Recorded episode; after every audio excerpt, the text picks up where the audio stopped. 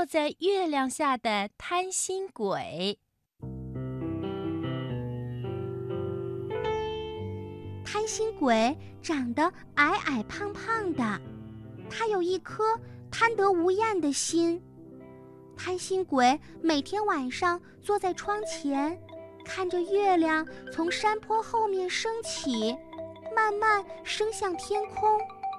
月亮洒下银白色的光，把山坡照亮，把森林照亮，也把贪心鬼的小屋照亮。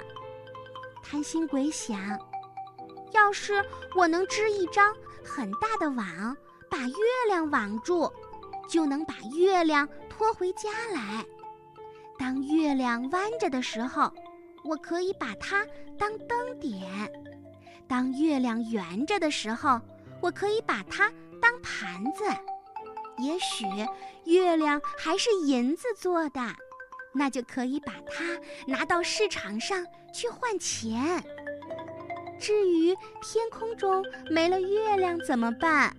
贪心鬼是不管的，贪心鬼整天躲在家中织网，他不停地织啊织啊，他希望自己的网织得越大越好。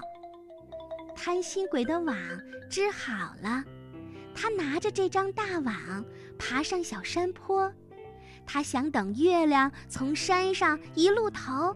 就使劲儿把网撒出去，这样准能网到月亮。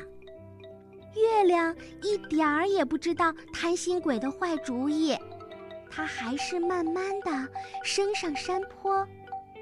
贪心鬼看准了时机，他哈一声撒出了网，月亮给网住了。可是贪心鬼不知道。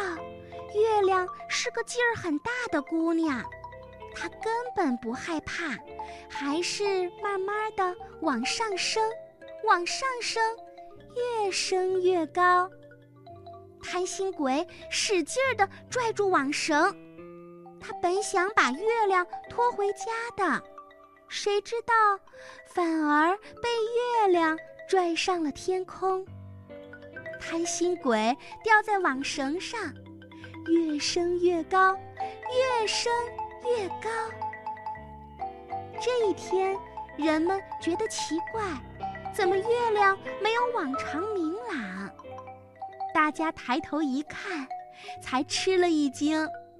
原来有个叫贪心鬼的家伙，想用网网走月亮。人们指责贪心鬼，人们咒骂贪心鬼。人们嘲笑贪心鬼，还有人按捺不住满腔的怒火，举起长竹竿想打这个贪心鬼的屁股。贪心鬼吓得哇哇大叫，半个地球上的人们全都看到了贪心鬼的狼狈相。不少人还举起照相机拍下了贪心鬼的丑相。幸好贪心鬼的劲儿也不小。他使劲儿拽住网绳，一刻也不松手。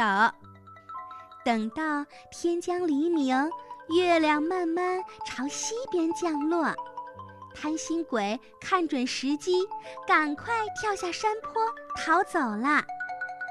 这时太阳升起来了，贪心鬼知道，他掉在月亮下的照片肯定登上了今天报纸的头版头条。